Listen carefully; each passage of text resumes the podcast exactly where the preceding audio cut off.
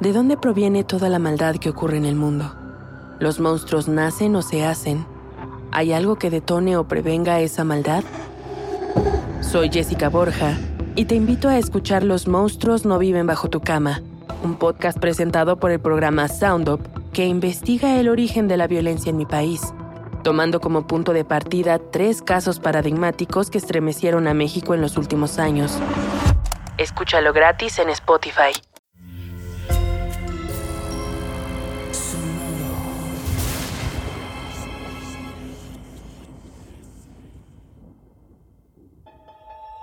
Portal Sonoro no se hace responsable de las visiones, pesadillas o encuentros cercanos del cuarto tipo que puedan suceder antes, durante o después de la experiencia. Para una experiencia sonora completa recomendamos audífonos para dejarte envolver por el mundo de Stephen.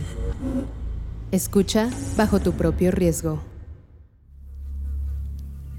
¿A quién le importa? Yo quiero saber más de sus pesadillas, no si fue ayudar a los vagabundos alcohólicos. Jane le regresa la historia a Stephen, quien suspira como un niño pobre frente al cristal de la juguetería en vísperas de Navidad.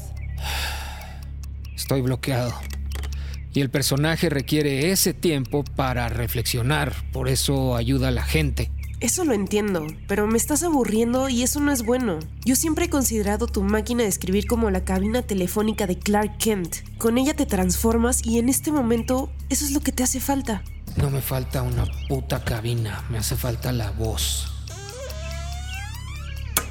Stephen mira el procesador de textos que hay sobre su mesa, el rítmico parpadeo del cursor esperando convertirse en letras unidas que forman frases que cuenten historias. Quiere escribir, pero la voz que habita en su cabeza lleva días en silencio, el silencio de unas vacaciones o de una despedida para siempre.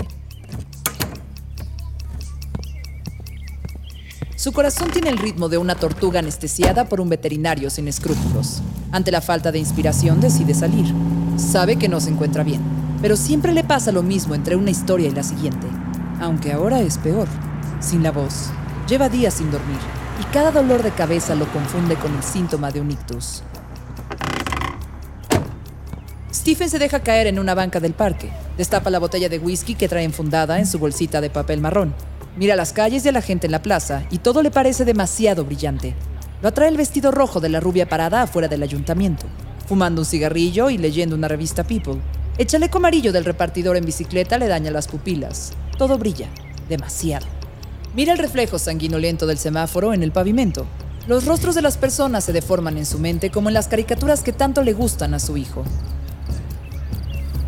Es una mierda, todo lo que estoy escribiendo es una mierda. Y estoy solo, sin explicación. ¿A dónde mierda te has ido, puta voz? Mientras Stephen bebe sin prisa y sintiéndose el ser más inútil del universo, se acerca la mujer del vestido rojo. No entiendo cómo un hombre que escribe cosas tan despreciables puede pasearse tan tranquilo y además beber en vía pública. Stephen sale de su ensimismamiento. Sorprendido, mira a la mujer desde el asiento de la banca y da un trago a su botella. Le cuesta trabajo enfocar el rostro, como si éste se deformara con la luz del sol. Un rostro sin forma en el que debajo de la piel corren sanguijuelas. Un enjambre de moscas la rodea. Es una aureola fétida y oscura. Cuando por fin logra verla, se da cuenta que es un rostro avejentado, oculto detrás de interminables capas de maquillaje. Stephen sonríe como los sacerdotes cuando escuchan los pecados en el confesionario. Señora, es probable que mis historias estén llenas de dolor y de cosas terribles, pero también hay ternura y amor en ellas. Debería darles una oportunidad y dejar de molestar a un hombre que lo único que hace es tomar el fresco en esta tarde sin meterse con nadie.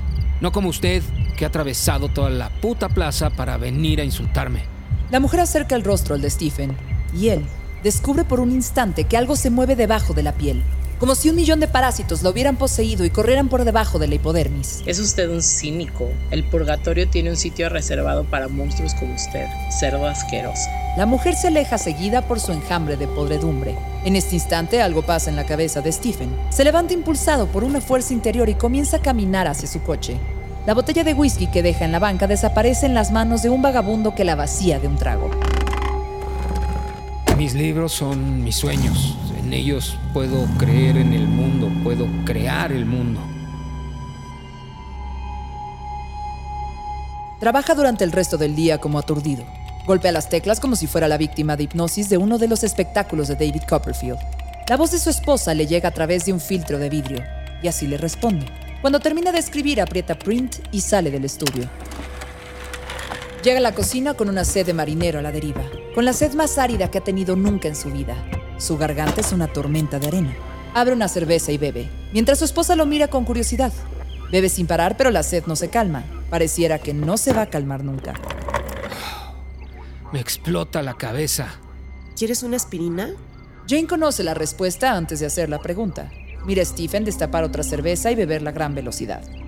No, no, no es eso. Es esta idea. Todo fue culpa de la mujer de rojo. Es como si hubiera salido a buscar el resultado de la lotería y me hubiera encontrado una mina. Mientras veía el mundo brillar, se me acercó esta mujer con un rostro extraño y se me ocurrió una idea, muy pequeña. Primero pensé que serviría para un relato corto, quizá para la Rolling Stone, pero al discutir con la mujer tuve la impresión de que más bien daría para una novela corta, y entonces salí corriendo. No recuerdo haber tenido una idea tan buena en los últimos 10 años. Bueno, pues me encantaría leerlo. Aún no está terminado, pero pronto. Eh, necesito otra cerveza. Stephen bebe hasta terminarse el paquete de 12 Kurs que guardaba en el refrigerador, junto a los restos de un pollo del Kentucky y el galón de leche a punto de caducar. Bebe esperando que regrese la voz que susurra cuando todo está en calma y que grita cuando es necesario, pero solo hay silencio en su cabeza. Bebe porque su sed es incontrolable, como el andar de las manecillas del reloj. Después de terminárselas, corre al baño y vomita todo. Míralo por el lado bueno. Mañana no tendrás resaca. Por la noche, mientras duerme, la mujer de rojo aparece en sus sueños. Camina rodeada del enjambre de moscas. Su rostro va perdiendo color hasta convertirse en un blanco mortal y del vestido surgen globos rojos que gotean sangre mientras se elevan en un cielo ennegrecido. La mujer se acerca y cuando su boca se abre se transforma en fauces enormes de las que nacen tentáculos que se adhieren al rostro de un Stephen niño. Incapaz de moverse y gritar, Stephen siente cómo es devorado lentamente por sus miedos. Stephen arrastra sus pasos hasta la cocina, se sirve café y se dirige al estudio. En cuanto abre la puerta, surgen como de la tumba de un faraón un millón de moscas, un enjambre negro que escapa de la habitación, ennegreciendo el techo y desapareciendo por todos los rincones de la casa. Cuando se acerca a la computadora, ve las hojas que imprimió la noche anterior, llenas de moscas muertas. Stephen mira el montón de hojas, pero no se atreve a tocarlas. Algunas moscas aún mueven sus alas sobre las páginas. La habitación se llena de un silencio pesado y absoluto, el silencio del interior de un sarcófago. Stephen toma la esquina de la hoja en la que están las moscas muertas y la levanta, arrojándolas al bote de basura. ¡Qué puto asco! ¿De dónde salieron tantas moscas? Se sienta a escribir toda la tarde. Todo se interrumpe cuando debe espantar alguna mosca que se cruza entre sus dedos y el teclado. Fuma y el cenicero rebosa como el Vesubio. Esto es un maldito purgatorio creativo. Mientras escribe empieza a sentir algo en la piel. Al principio no le da importancia, pero poco a poco un zumbido taladra sus oídos haciéndose insoportable. Mira alrededor y ve un enjambre de moscas que zumban alrededor de su cabeza y empiezan a posarse en su cuerpo. Aún con asco, trata de ignorarlas y continúa escribiendo, pero las moscas no parecen querer irse, y pronto se da cuenta de que están invadiendo toda la habitación. En un instante siente el sucio aleteo en la piel. Las moscas empiezan a cubrir su cuerpo y a posarse en su cara. Es repugnante. Intenta espantarlas, agita los brazos y se retuerce en la silla, pero no parece tener ningún efecto. Entonces recuerda algo que leyó en alguna parte sobre el comportamiento de las moscas en enjambre. Si uno se queda quieto, las moscas pueden aburrirse y marcharse. Se detiene, cierra los ojos y respira profundo. Concéntrate en tu respiración. Trata de relajarte. Ignora las moscas. No existen las moscas. Pero las moscas existen y siguen zumbando alrededor de él, posándose en el teclado, llenando el monitor y cubriendo las palabras. Paseándose por todo su cuerpo, envolviéndolo en una oscuridad pegajosa, llenando cada poro de su piel. Las moscas se posan en su cabello, en su cara, en sus brazos y en todos los lugares que encuentran, implacables. Puede sentir sus alas zumbando en el oído y sus patas agarrándose a su piel. Pronto, las moscas comienzan a entrar en su boca y nariz en un torbellino negro. Lo obligan a toser para no ahogarse. La situación empeora cuando las moscas comienzan a picarle. Stephen siente un dolor agudo en su piel mientras las moscas le muerden y le chupan la sangre. El dolor y la picazón se extienden por todo el cuerpo mientras las moscas siguen cubriéndolo sin piedad. Stephen deja de poner resistencia. ¿Qué haces? Jane encuentra a su esposo dormido sobre el teclado. La boca abierta de par en par, los ojos negros fijos con la expresión vacía de una muñeca rota. Stephen reacciona. Se incorpora lentamente, con el pelo revuelto, la mirada perdida y las palabras atoradas en la garganta. ¿Estás bien? Siento como si me hubiera puesto novocaína y todavía no se me hubiera pasado el efecto. ¿Qué pasó? Su esposa se acerca y lo abraza. Stephen pone la cabeza en el pecho y tiembla como su hijo cuando tiene una pesadilla. No sé. Vamos al sofá para que descanses. Salen del estudio sin darse cuenta que sobre las hojas en el escritorio han vuelto a morir millones de moscas. La tinta y el papel están enterradas en un mar de cadáveres de insectos. Sentado, con las axilas empapadas y la camiseta pegada a la piel mirando las noticias de la CNN, Stephen se pone a pensar en las moscas muertas. Deben significar algo. Algo. A veces uno puede librarse de los fantasmas y reúne el valor suficiente para enfrentarlos. La gente no cree en los fantasmas, puede darse el lujo de burlarse de ellos. Yo me he burlado de ellos una y otra vez. Un escalofrío recorre su cuerpo. Se gira lentamente para mirar hacia la oscuridad que se extiende detrás de él, pero ahí no hay nada. ¿Qué estabas diciendo? Te escuché decir algo. Nada. Pensaba en fantasmas y en esas moscas que me atacaron.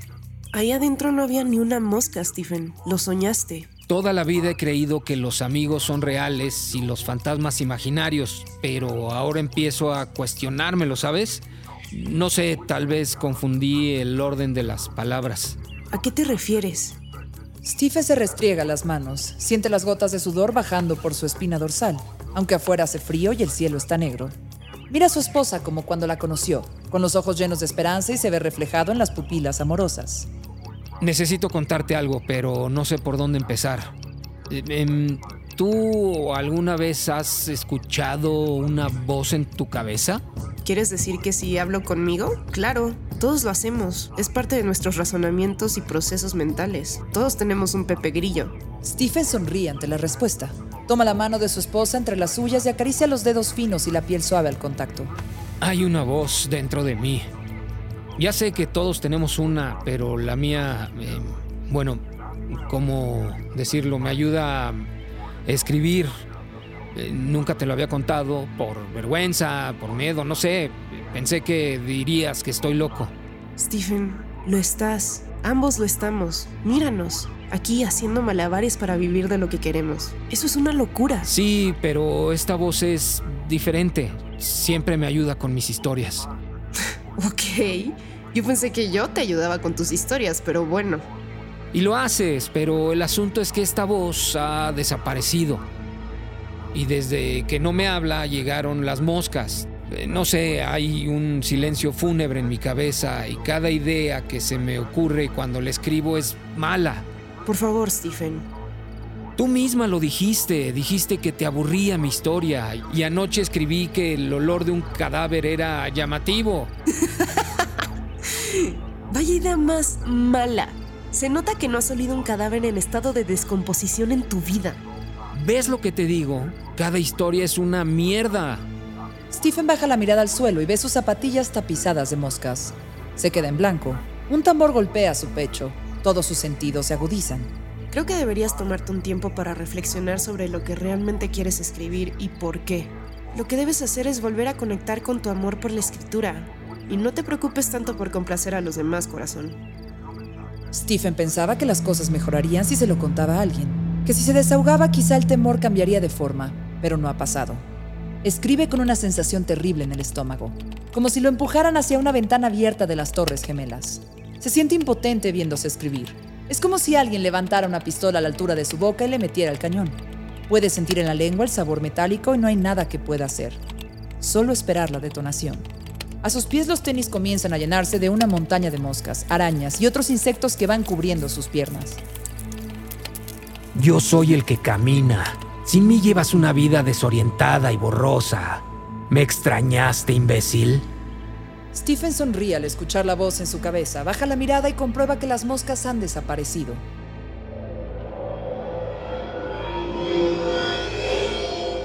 Este episodio está inspirado en un fragmento del libro Mientras escribo, publicado en el año 2000. Además, en los relatos, las zapatillas, la dedicatoria y la gente de las 10. Todos parte del libro Pesadillas y Alucinaciones publicado en 1993.